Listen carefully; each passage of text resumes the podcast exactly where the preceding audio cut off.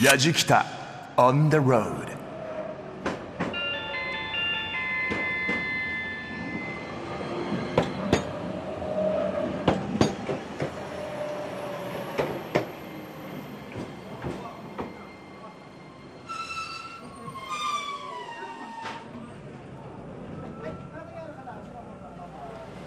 やじきたオンザロード旅人の伊門宗行でございます。私は今ですね道後温泉駅の駅舎にいるんです、まあ、ホームにいるんですけれどもね。あの道後温泉というと四国を代表する、まあ、日本を代表する温泉の一つとしても有名ですよね。あの非常に歴史が古くてですね日本最古の温泉なんていうふうにも言われています。歴史もおよそ3000年なんていうふうに言われてるんですけれどもね。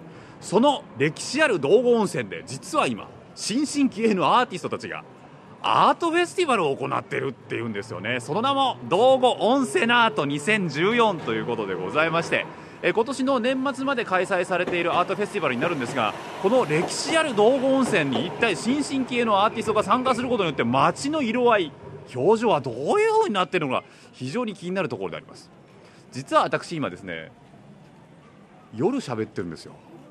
珍しいやじきたのオープニングで夜っていうのはなかなかないですけどもね実はこの道後温泉アート2014夜が面白いらしいんですよね。夜の表情も含めて皆さんに今回のやじきた楽しんでいただこうと思っております。今日も最後までお付き合いください。やじきたオンザロード。耳で感じる旅番組。ご案内役の松本英子です。この番組は日本全国津々浦々。そこに暮らす方々との出会いを通じてその土地の魅力やゆったりと流れる時間をお届けする旅番組です。さあ今回の旅は愛媛県松山市内にある道後温泉。そのシンボル的存在道後温泉本館が開築120年を迎える今年ちょっと珍しい温泉街を舞台にしたアートイベントが開催中なんです。その名も道後温泉アート2014気鋭のメディアアーティストたちによって温泉街全体がアート作品へと変貌したこのイベントの魅力を旅人の伊門宗行さんがご案内します。題してアートにのぼせろ。道後温泉温泉アートの全貌。3000年の歴史を誇る日本最古の温泉街がアートに染まる。あなたも一緒に旅をしている気分でお楽しみください。やじきた on the road. やじきたオンザロード耳で感じる旅番組。アートにのぼせろ。道後温泉温泉アートの全貌。旅人は伊門宗行さんです。さてこの道後温泉アート2014は先月4月10日にスタートし年内いっぱいまで開催されるんですが一体どんなアートフェスティバルなのか関係者の方にお話を伺いました。さあ私はですね今もう道後温泉といえばというね道後温泉本館の目の前に立っているわけですけれども、えー、今日はですねまずあの道後温泉の後実行委員会の委員長甲斐智香さんにお話をお伺いしていこうと思っております。甲斐さんよろしくお願いいたします、はい、よろしくお願いします。道後温泉の後無事に開催ということで、はい、あのこのイベントなんですが、はい、どういったイベントになりますかね？はい道後温泉っていうのは、まあ、最古の温泉日本最古の温泉の一つっていうふうに言われてるんですけれどもあのそういったその伝統ある歴史のある温泉地に、えー、最先端の現代アートをあちこち配置をしてそしてあの街とアートの融合を楽しんでもらおうっていうそういう企画です。現代アートと、まあ、古き良きこの道後温泉本館という建物のコラボレーションが楽しめるっていうことですよね。はい、そういうことです。あのキャッチコピーが最古にして最先端っていう、はい、うんはい、そういうキャッチコピーをつけて頑張ってます。そもそも道後温泉の後はなんで立ち上がったんですか？そうですね。あの一つはあの道後温泉本館っていうのが120周年ってあの大還暦ってあの還暦を2回繰り返して、はい、あの2回目の生まれ変わりの時期なんですね。だからそのまあめでたいお祝いをしましょうっていうことで記念事業で始まっているっていうことがあります。具体的にはその街を使ったアートっていうのはどういったものがあるんですか、はい、そうですね。例えばあのここの場合はあの、まあ、ホテルさんがいっぱいあるので、えー、ホテル、旅館さんの一室をそれぞれあの違うバラバラのアーティストさんにアーティストの間っていうのを作っていただいてます、でホテルホリゾンタルっていう企画なんですけれども、はい、概念上のというか空想のバーチャルなホテルっていうことで、はい。えーその一室一室が、まあ、バーチャルにつながっているっていうコンセプト。あとはその影絵っていうことで、はい。あの一つは夜をもっと楽しんでもらおうっていうコンセプトもあるんです。なのでその街のあちこちに影絵を仕掛けて楽しんでもらったりとかですね。あと商店街を歩いてもらったら、はい。えーユダマンっていうこう ユダマン。はいユダマン。あのえっとゆるキャラというか。まあまああのキャラクターなんですけれども、はい街の皆さん商店街の皆さんと一緒にあの作家さんというかデザイナーさんがワークショップをされて作ってるんですけれども、はい。あの湯玉っていうのが、えー道後温泉の一つのシンボルマークなんですね、はい。あのなのでその湯玉を使った湯玉っていうキャラクターでいろいろちょっとこう街を盛り上げていこうかななんていう企画もあったりそういうことになってます。開催期間中は何かしらやはり楽しむことがあって、はい、街並みを、まあ、歩きながら、はい現代アートも楽しみながら、はい、そうです、そうです。で、あのどうしてもあの道後温泉って言ったらやっぱり本館のイメージがすごく強いですよね。ねうん、だけれどもあのもちろん本館は素晴らしいんですけれども、はい実はプラスアルファで街を歩いてみたら結構なんだか面白い、なんかちっちゃい路地がすごく面白かったりとか、えーそういうこともあるんですね。なので、まあ、街巡りをしてもらうっていうのも一つなんていうかな目標というかうん。目当てにしてます。はい、見どころの一つってことですよね。はい。まあね、今年の年末12月31日まではい。イベント行われるということですけれども、はい。なんか地元の方たちもすごい盛り上がってるんですって、そうですね。あの動画アートプロジェクトって言って地元でこのイベントを支えるんでその地元と、まあ、アートとの橋渡しをするっていう組織が一つありますので、動画アートプロジェクト。はいまあ、その方たちがあののぼせ隊っていうボランティア組織を作っててどんどん人を呼び込もうとしてるんです。せっかくですからその地元で頑張っている方ご紹介いただいてもいいですか？はい、えーその地元の受け皿ということでしていただいているあ道後アートプロジェクトの、えー松並雄大さん、はい。えーをじゃあご紹介をしたいと思います。じゃあよろしくお願いしはい、ます、よろしくお願いします。やじきた on the road さあではですねここで、えー地元のこの道後温泉アートの統括責任者の松並雄大さんにお話を伺います。よろしくお願いします。よろしくお願いします。松並さんどういうふうに関わってらっしゃるんですか？僕はですね、えっと、一応地元の統括責任者という立場なんですが、イベントの企画をしたりあのアートのキュレーションの後にこう地元でこうどう盛り上げていくかっていう部分でこういろいろネタを考えてはこうトライしていったりとか観光者がより楽しめる状況を作ってる感じですイベントとかねいろいろな企画っていうのがあると思うんですけれども、具体的にはどういったものがあるんですか？そうですね。霧の彫刻っていうアーティストのあ作品があるんですが、はい。その方の作品を、えー12月31日の会期を通してあのずっと毎日大体2時間に1回ぐらいで今見れるように、うん。機材の調整だったり地元の調整をしてあの毎日楽しめるコンテンツでやらせてもらってます。まあ、そこから先っていうのもねしっかり続けていかないとっていうのはあるとは思うんですけれども、はい。まずは今年1年を走り切るという。そうですね。一応アートにのぼせるっていうテーマなんですけど、うん。温泉とアートにみんなあの来られた方がのぼせて帰ってもらえたらと思ってます。なんかイメージカラーなんですか？その赤いあそうなんです。道後温泉の後のね道後至るとこに赤が見られるんですよ。もともとのスタートが伊佐庭幸也さんっていう人が120年前にあの年間予算の7倍のお金を使って、はい。この建物を建てたんですね。道後温泉の本館を。道後温泉本館。でそれの時にあのギアマンの赤っていう赤をテーマカラーにして、はい。でギアマンの赤はあの希望の赤だっていう一応なんかキャッチコピーみたいなのを考えて当時。当時。でそれであの赤いギアマンっていうのができたんですよ。そうなんだ、はい、なので、まあ、今まで赤って、まあ、言ったらちょっと激しい色で、ええ。あのまあ、近代ではそのあんまり使わなかったんですけどこういうあのクラシカルなところでは。でもそういう意味では、まあ、120年前に戻って、うん。あのあの時掲げた赤のテーマをもう一回みんなでっていう感じで赤をテーマにしてる改めて地元が一丸となれるいいイベントでもありますねじゃあ。そうですね。これをきっかけにっていうところはすごいあります。ちょっとねその興奮と情熱を僕らも味わいたいと思いますので、はい松並さんお本当にお忙しいところ今日はありがとういえいえございました全然です。こちらこそありがとうございます。お話をお伺いしたのは、えー、道後温泉の後地元の統括責任者ですね。松並雄大さんでした。ありがとうございました。ありがとうございました。最古にして最先端。歴史の長い道後温泉と最新のアートの融合。面白そうですよね。えそしてのぼせたいというね地元の皆さんの力も大きいですよ。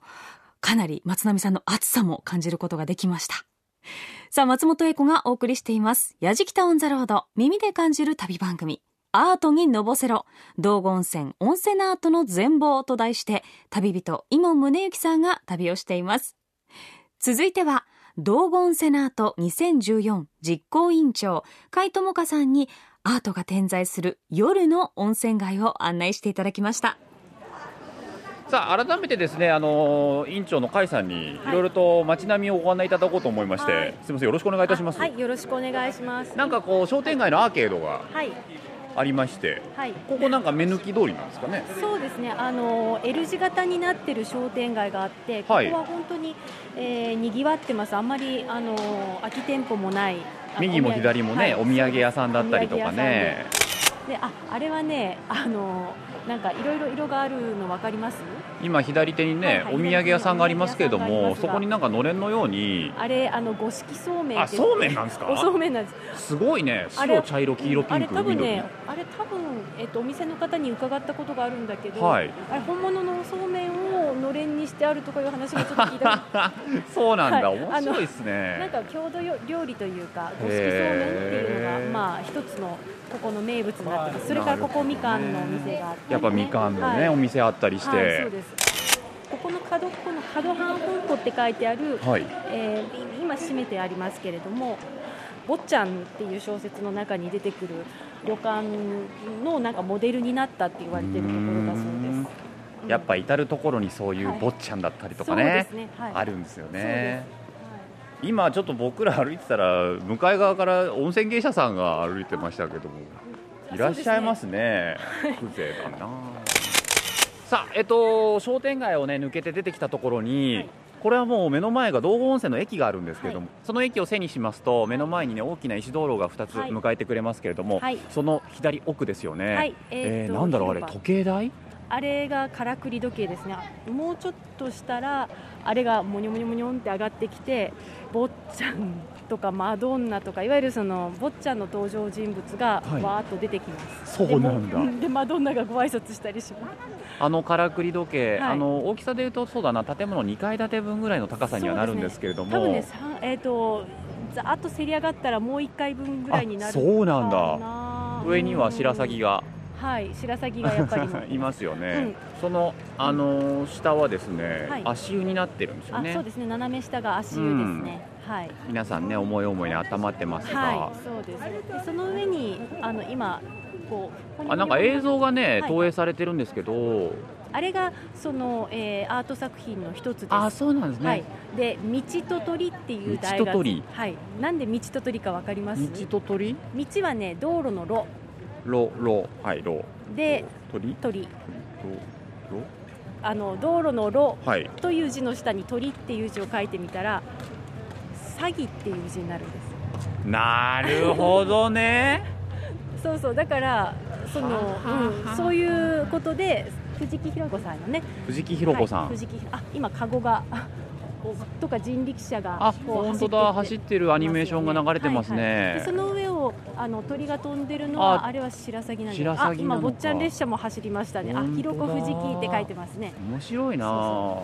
で見えてきたのが四季博ですけれども。これ建物はなんていう建物なんですか？これあの、えー、と四季記念博物館って正岡子規の？正岡子規さんの、はい、松山市が持ってるあの博物館です、はいはい。であの左手の方にはあの四季さんの句が、えー月替わりだったかな、はい。あの季節に合わせてあの張り出されてますね。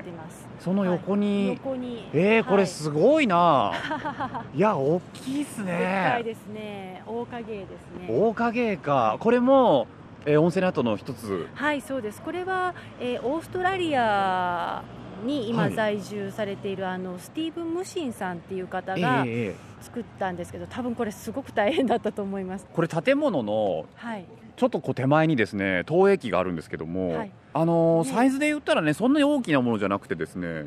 ハチスみたいな感じですね。そうそうそう。あの。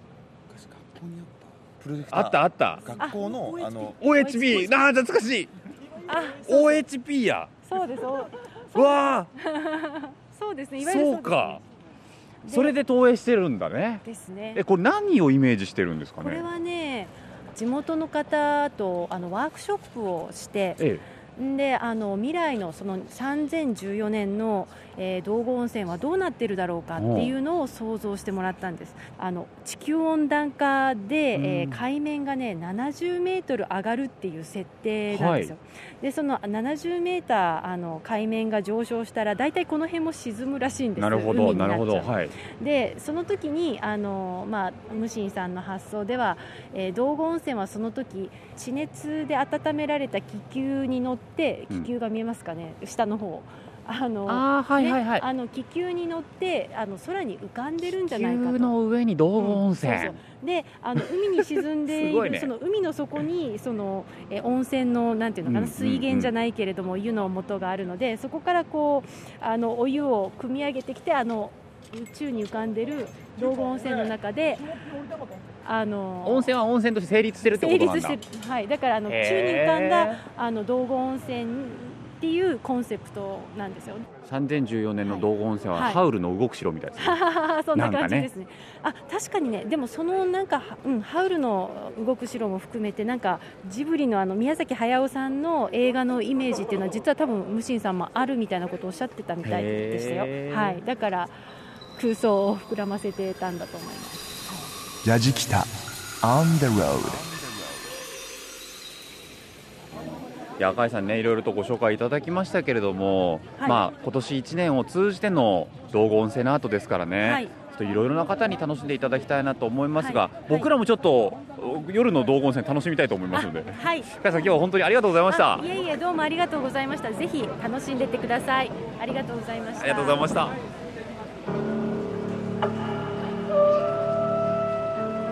やじきたオンザロード旅人の伊門宗行さんが送るアートにのぼせろ。道後温泉温泉アートの全貌をお届けしております。愛媛名物のみかん。五色そうめんののれん。坊ちゃんのからくり時計。さらに正岡式の記念館に大きく投影された影絵と。いや温泉街楽しそうでしたよね。ただやっぱり道後に来たからには温泉にも入らないと。というわけで矢敷太一行は再び道後温泉本館へ。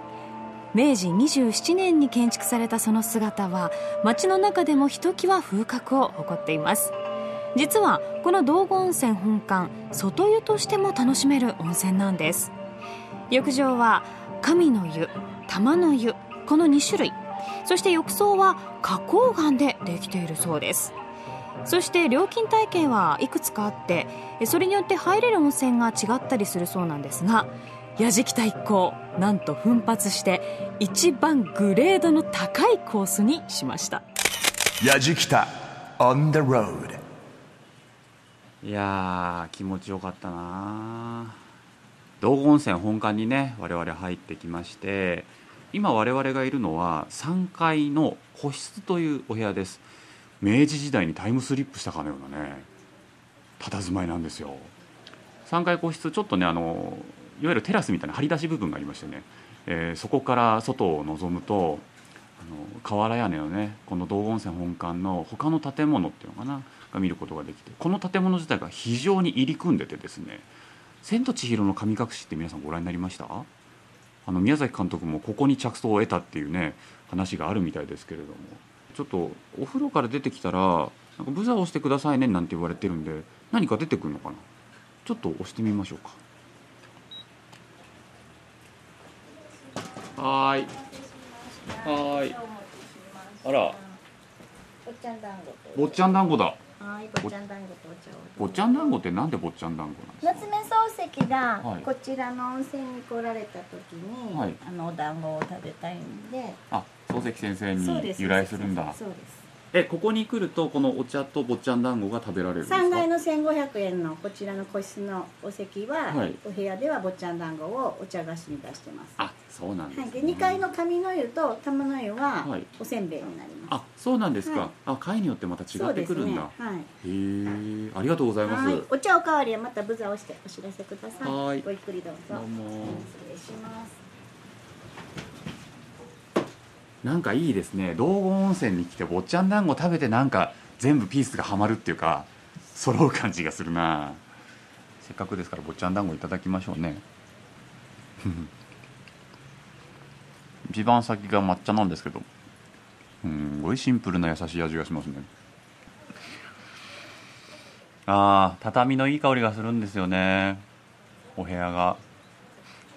なんかのんびりしますね。はあもう帰りたくない。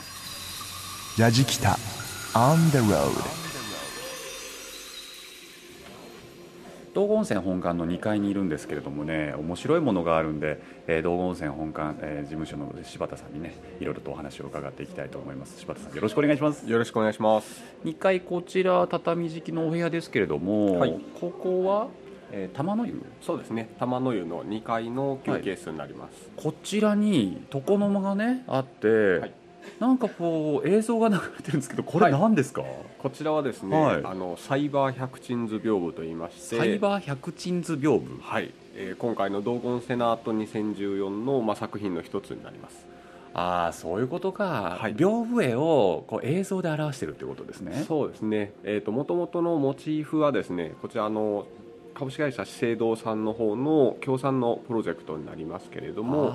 あはい、資生堂さんのご所蔵の百鎮図という絵巻物はい。がありまして、うんうん。えーそちらをモチーフに、まあ、サイバー屏風といってですねあのデジタル化した あ屏風を置いておるというものになります。ーなるほどね。椿って感じだな。そうですね。そうですね。椿。サイバー100の椿の図っていうね百鎮図と言いますけれどもあの映像なんでねあの普通の屏風絵ではなくてですね動画なんですよね。そうですね。うん。これイメージは何だろう。すごい不思議なそうですね。あのこちらの方はですね、まあ、その百鎮図っていうものに、はい。えー、と椿の絵が、まあ、あの多数ありまして、はい。まあ、シーンを66に分けましてですねん。それぞれに書かれてある椿を全てあの取り入れて書かれています。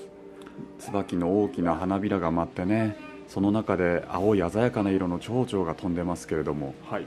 なんかとても不思議な絵ですよね。そうですね。あの引き込まれるような絵になってますこの本館の雰囲気に合ってますねしかも、そうですね。うん。はい。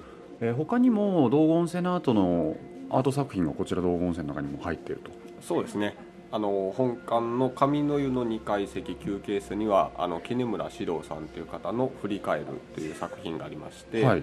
で玉の湯の3階の個室の方はビームスさんの、えー協賛でですね、うん。えー浴衣の方のデザインをしていただいてビームスデザインの歌手浴衣が着れるようになってますこれあの道後温泉の本館皆さんねお祝いに入られた方で、こうガラス戸をパッて開けてね外の景色を楽しまれている方がいらっしゃるんですけど、はい。あのビームスの浴衣を着てる方が、はい。結構目に留まりますよね。そうですね、うん。あのご好評いただいております。オレンジのストライプの浴衣なんだろうと思ったらビームスとコラボレーションしたっていう、そうですね、はい、ビームさんの方もあのコーポレートカラーがオレンジで我々のあの愛媛もあのみかんの生産地ということで、はい、オレンジということで、はい、オレンジの浴衣になってます。そうなんですね、はい120年という大還暦ですけれども道後はい温泉本館、はい。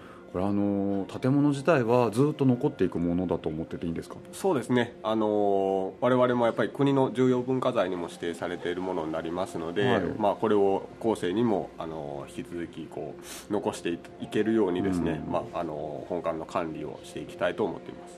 ちょっと僕もプライベートで自分の子供連れてきたいと。思 いぜひぜひあのゆっくりご家族で来てみてください。はい、ゆっくりできないのがもうすごい歯がゆいです そうか。ぜひね皆さんも道後温泉いらっしゃってみてください、えー道後温泉事務所の柴田仁さんでした。ありがとうございました。ありがとうございました。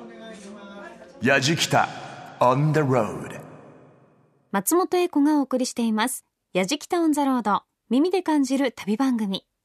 今回は、アートにのぼせろ、道後温泉、温泉アートの全貌と題して、伊門宗行さんが旅をしています。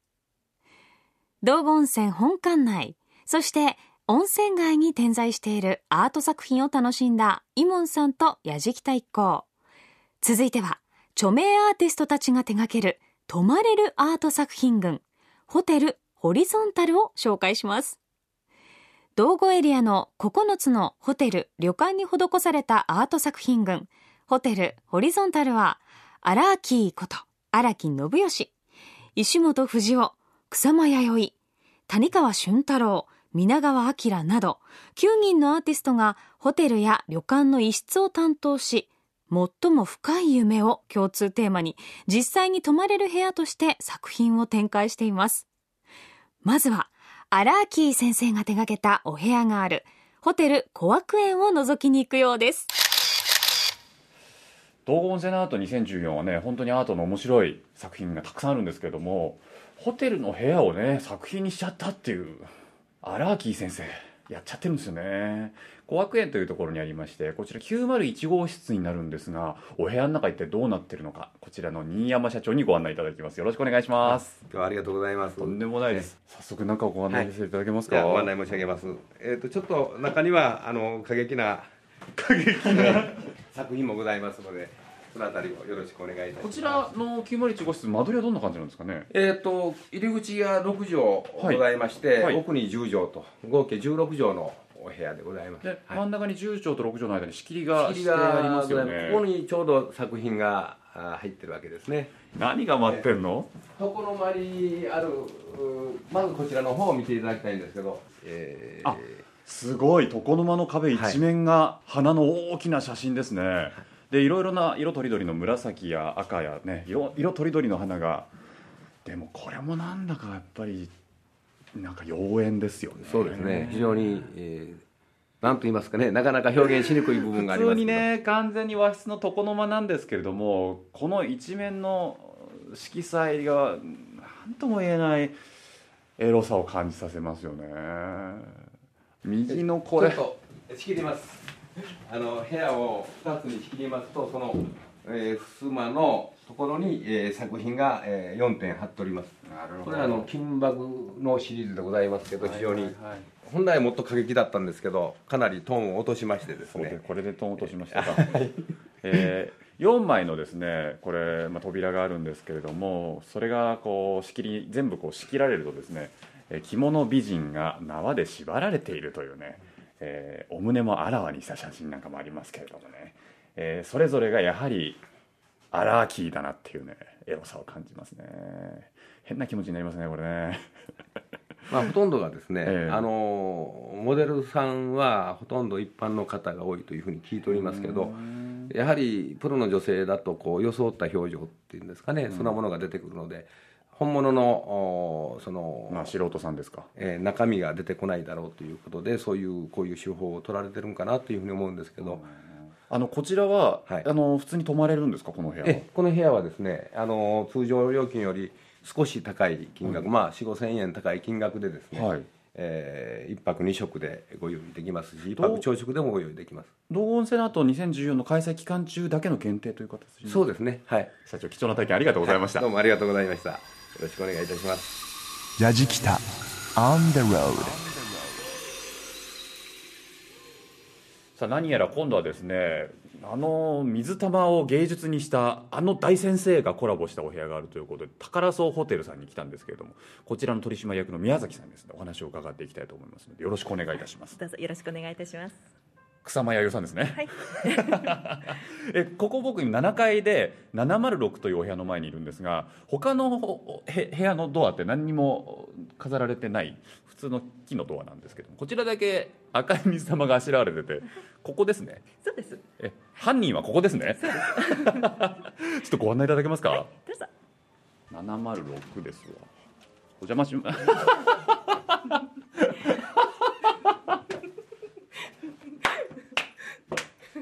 これはこれすごいぞ。びっくりした。えっ、と随分とこれ草間先生ワールドにされてますね。そうですね。宮崎さん。あのもう本当にもう隅々まで、えー、草間ワールドが展開してますので。一部じゃないですね。全部ですね、はい。だってえ壁紙がまず水玉でしょ？天井もですからね、赤地に白の水玉が天井でこの白地に赤の水玉が壁でなんかあ草間先生の写真もあるし、こちらが等身大の草間先生。神様ありがとうございますあ違ういきなりお出迎えですね。等身大意外と小さいですねそうですね。はい。お邪魔します中の方へどうぞお進みくださいませ。洋室ですねここそうです。こちらベッドルームですね。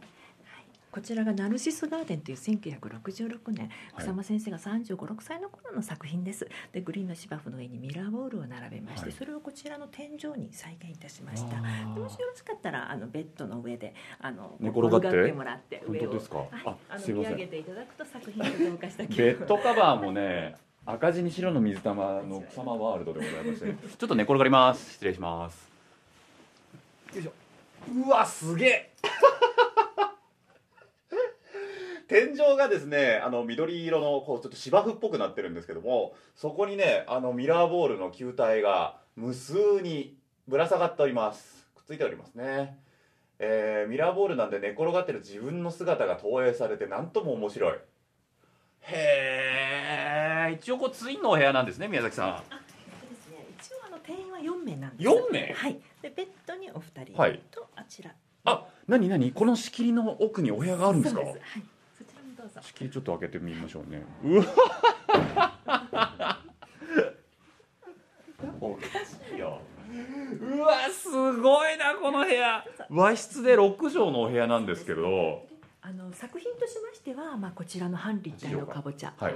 これをあの初めて作ってくださいました。もうあの立体のかぼちゃはもうあの直島ですとかありますよね。リスカンですとか皆さんおなじみなんですけれどもこちらの半立体という形状のものは初めてだそうなのであのねはい、床の間に半立体でかぼちゃのなんだオブジェがね浮かび上がっておりますけどもなんか真実の口みたいなねすごいえこれ触ってもいいんですか？うわあ弥生草様っていうねサインも書かれておりますけどもうわでっかいわ。ほいで、えーこちらね和室なんですね。8畳の和室にですね、えーテーブルが置かれておりましてこれ何？ステンレスか？もうあのメインは何といってもこちらの座卓だと思います。座卓もうあの旅館ですのでお泊まりいただいたお客様にはこちらの方でお食事してもらったり、まあ、あのお茶を飲んでもらったりするためのテーブルですね。で、えー強化ガラスを2枚こう合わせてましてその中に LED の電球をあのはめ込んでます。ハート型がね。そうですね。あとこのお部屋まだいっぱいいろいろ仕掛けありますので何ですか？あのえ？え？例えば？何でもちょっと開けて開けていいですか？本当？ちょこれふすまって開けてみよう嘘でしょ？びっくりした今。ふすま1個開けたらですねお押し入れかなと思ったらマネキンが3体おりまして。水玉脅迫という作品ですね。ああこちらのフロントのあそこの休憩室に置いてあったえーマネキンの体がですねみ赤の水玉があしらわれておりましてそうかと思ったらマネキンだけじゃないですね。襖開けたら中が全部こう白地に赤の水玉。いやでも本当に美術館に泊まる感じでね楽しめますよね。そうですね。い。やー宮崎さんが冷静なのが面白いありがとうございました。ありがとうございました。道後エリアの9つのホテル、旅館に泊まれるアート作品群、ホテルホリゾンタル。荒木先生と草間弥生先生が手がけたお部屋を拝見させていただいたイモンさんと矢敷太一行。もうお部屋に入る前から過激なところもあるという前振りがありましたけれども、もう作品のインパクトの強さにかなり驚きを隠せないご様子でしたけれども。え私もスタッフさんからですね、草間さんのお部屋の写真を見せていただいたんですが、壁もベッドも本当にドットがいっぱい、ハートもいっぱいで可愛いんですよね。その他、動画や旅日記に載せられなかったものもあるということなので、ぜひあなたのその目でお確かめくださいね。さあ次は、ちょっと落ち着けるかな？谷川俊太郎先生のお部屋を見に、道後館へと向かいました。やじきた on the road. さて今度は道後館に来ておりましてねこちら谷川俊太郎先生がコラボレーションしたお部屋があるということで支配人の伊藤さんにお話をお伺いします。よろしくお願いいたします,、します。こちら今まさにそのお部屋なんですが入るとまず？はい、そうですね。こちらはですね、はい。あの谷川さんのですね、26光年の孤独という詩があるんですが、はいはい。それをアーティストの方が幾何学の模様でですね、ね面白い、はい、それをですね、あのお部屋に飾ってあったもの、それからこういうふうなですね、貯金箱を含めてですね、はい。そういったあの谷川さんのものをですね、そうしたものをこちらの方にすべていただいておりまして、谷川さんのお部屋はそのままなんかこう。そうですね、あの仕事部屋という形で、そうなんですはい、貴重ですよ。道後に来ればですね、ちょうどこういう仕事部屋がいいだろうと。で、コンセプトは庭ということになってます。庭。では最初にですね、こちらどうぞ。わ広いお部屋。三つ和室のね。作っていただいた詩の一つがはいこちらになります。すごい！はい。これすごい！でこれはねよく写真撮ってもらってねカッティングシートをねガラスに貼ってあるかと言われるんですがちょっと目線を変えてねこちら来てもらっていいですか？ああ、立体的に見える。そうなんです。でちょうどこのガラスを出ていただいたこちらの縁側出ていただくと、さらにちょうど今日はねようこそあ木が挨拶してるこんにちは親水も挨拶してるとありますが今日はまさに水。雨がねお迎えをしてくれてます。どうぞあのこちらの方に来てもらってちょうどね鳥がさえずったりも聞こえてくると思いますしちょうどね雨の雫がですね皆さんをお迎えしているということになってます。広い和室を出てきましてね、えー、本当縁側に出てくるとお庭です。まさに人の家のようなね感じの雰囲気のこれでも部屋なんですよね。そうなんです。うん谷川俊太郎先生が庭をこうテーマにして、えーアート作品を展示してるんですけれどもこれは詩ですよね。そうなんです。文言がですね立体的にこの飾られているんですけれども、非常に落ち着いた雰囲気の中なんですけれどもやっぱり現代アートがあるとピッと引き締まりますね。そうなんですね。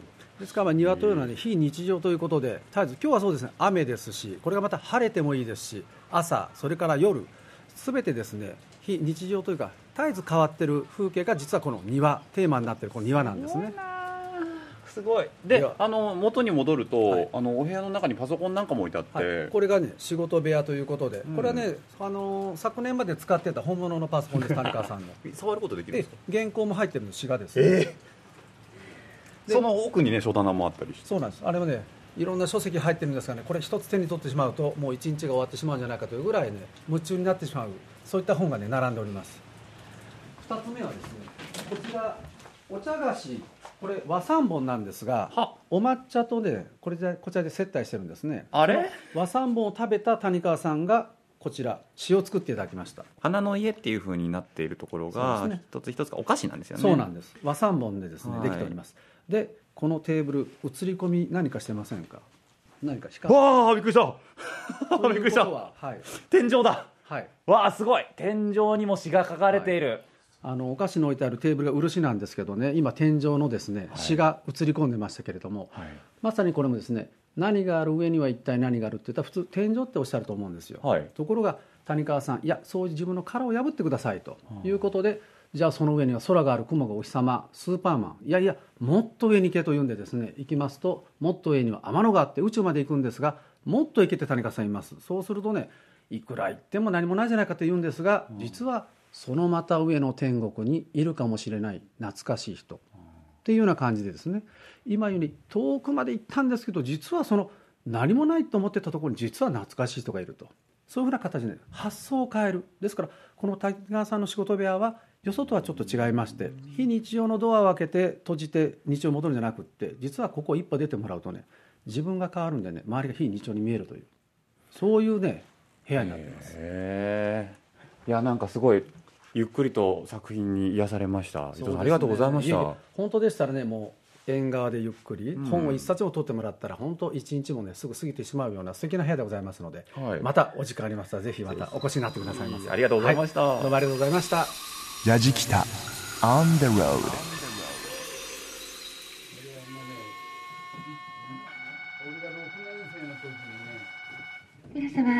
待たせいたしました。松山城へようおいでたなもし。このロープウェイは所要時間は2分30秒となっております。やじきたオンザロード。旅人の今宗行さんが送るアートにのぼせろ。道後温泉温泉アートの全貌。道後温泉本館。街中に点在する影絵や映像作品。そしてホテルホリゾンタルと道後温泉アートの作品をたっぷりと堪能したイモンさん。そして矢敷太一行ラストは松山城がそびえ立つ城山に登りました。アートにのぼせろ。道後温泉アートの全貌いかがだったでしょうかね。今僕がいるのは松山市といえばもうここシンボルです。松山城に来てるんですけれどもね。あいにくの雨なのでちょっとここから市街の様子はねけぶって見えていないんですけれどもでも雨の松山城も本当に美しいですね。道後温泉の中でね新進系のアーティストたちが作品を出すっていうのが一体どんな風なマッチングするのかななんて思いながら見てたんですけれどもあの今回の旅のタイトルぴったりです。のぼせましたね。本当に良かった。まあホテルホリゾンタルのねそれぞれのアーティストが手掛けた部屋のパワーもすごかったですし道後温泉という歴史がある佇まいの中のアートも素晴らしかったですしね。どれもこれもがね道後っていう街に負けてないんですけどでもね道後っていう街をより魅力的にしてるようにも感じたんですよね。今年の12月31日まで、えー、道後温泉アート2014開催中ですからね。ぜひ皆さん足を運んでほしい。僕はね道後温泉本館もうちょっとゆっくりいたかったね。温泉も本当に気持ちが良かったですしえー各ね温泉ホテルのね佇まいなんかもすごく素敵なんですよ。ぜひ皆さん僕はプライベートでまた来ようと思います。というわけでやじきたオンザロード旅人は伊門宗行でした。やじきた On the road Grooves and moves your day. アートにのぼせろ。道後温泉温泉アートの全貌と題してやじきたオンザロードをお送りしてきましたイモンさん日頃のお疲れも道後温泉で癒されたんじゃないでしょうか。いやでもプライベートでさらにゆっくり行きたいなんておっしゃってましたけれどもね。温泉はもちろんですがアートにもどっぷりと疲れるそんなイベントそんな街最高ですよね。こう1日2日とかじゃなくてもう1ヶ月ぐらい滞在したくなるような場所だなぁと私もまた旅をしたくなってしまいました。年内いっぱい道後温泉アートやっているそうなのでぜひ足を運んでみてはいかがでしょうか。今回の旅の様子は旅日記動画でも楽しんでいただけます。アドレスは www.jfn.jp スラッシュやじきた。www.jfn.jp スラッシュやじきた。やじきたオンザロード。ご案内役は松本英子でした。